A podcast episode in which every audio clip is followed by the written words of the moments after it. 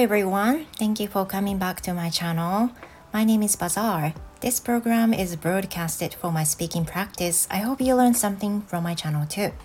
皆さんどうもこんにちは。英語講師バザールです。この番組では英語講師バザールが、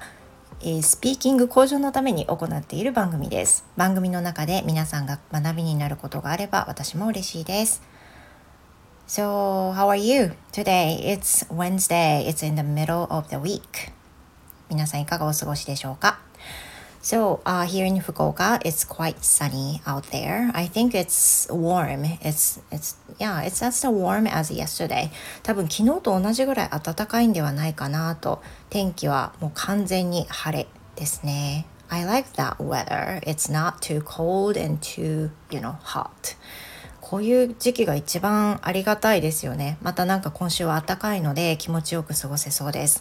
So let me start my speaking practice today. Today I'm going to talk about the like a minimalism a little bit. 今日はですね、えっ、ー、と、ちょっと、ミニマリズムって言っちゃっていいのかわからないんですけど、について少し話そうかなと思います。Because I was watching some of the YouTube channels this morning, and it's about the lady who reduced um, a lot of items at home. はい。で、なんでかっていうと、今朝あの、まあ、いつも通り、あの耳でポッドキャスト聞いたりでメイクしながら YouTube 見たりっていうのをしてたんですけどその見た YouTube の番組の中でえ、ー、と引っ越しを機に広かったお部屋から狭いところに引っ越した2人暮らし夫婦2人暮らしの方の動画っていうのが、まあ、おすすめに上がってきたのでたまたま見たんですよね。Yeah, I watched her program、uh, casually 本当にあの何気なく見たんですけれども and in the channel、uh, she mentioned some items she reduced this time since she moved and there are some things in common as I did uh, since I moved to Fukuoka so I'm going to talk about that はい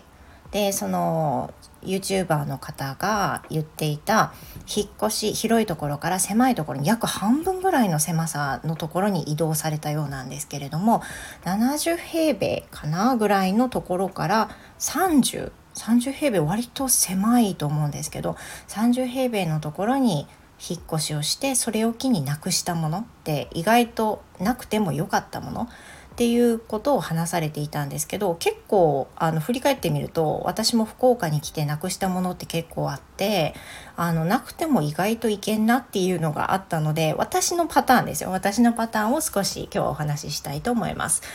So the first item that I think it's not really necessary for our life is TV. Yeah, TV set. まず一つ目はテレビですね。At first, Um, we were supposed to buy a new one since we moved uh, here, but you know it's been a while since we moved, and it's getting to be like like the normal um, circumstance for us that we don't have a TV. で最初はですねその引っ越しを機に買い替えるつもりで処分したんですよ。 Because uh, the TV we had a pretty much old one. Uh, it's been like over 10 years. So uh, the TV was pretty much old that I wanted to buy a new one. でそもそもその引っ越しをする時に、まあ、10年以上使っていたプラズマの重いテレビだったのであのそれを処分して新しいちょっと画面ちっちゃめのやつに変えようっていう風な話をもとに処分したんですけどそうですね。なんかバタバタしたのもあって、まあ、買ってなかったんですよしばらく。そのうち買おうねみたいな感じだったんですけどあの意外と最初はね寂しいと思ったんですよ。I at first I thought really you know I missed the TV because uh, when we had uh, when we had breakfast or when I let my children uh, eat breakfast, we always use TV. We watch TV like a morning show, um, you know, as an alarm clock, as a clock. で今までは毎朝毎朝子どもたちが朝ごはんを食べる時には、まあ、起こさせるためっていうのと出来事が分かるっていうのと時計代わりに毎朝毎朝朝のニュース番組をね見てたんですよでつけてたので最初はテレビがなくて朝ごはんを食べるっていう習慣がすごく寂しいと思ったんですよね。Because it's so quiet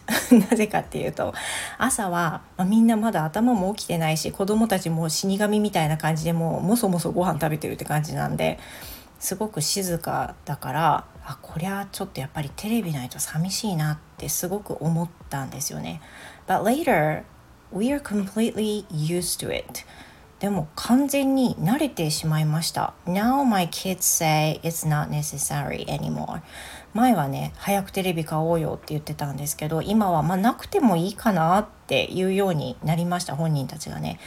That's because they have their own tablet or PC or smartphones. So they can use them um, as a TV or watching something, right? So it's not necessary anymore for our family now. なので今は家族にとってはいらなくなりました。And the second thing that I find it uh, not necessary now is a dish drainer. A dish drainer. それは洗濯の水切りかご食器洗いの水切りかごです。I used to have the like a proper sized um, dish drainer because I thought it would be necessary. But uh, before we moved to here, I tried to, you know, I tried um, throwing throwing away and tried to try to do the dishes without using a dish drainer. And I realized that it was not necessary. であのこの水切りかご洗いかごに関しては引っ越しよりもずっと前に手放したものなんですけど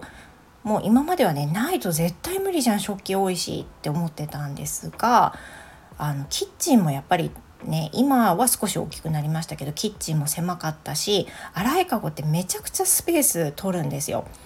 で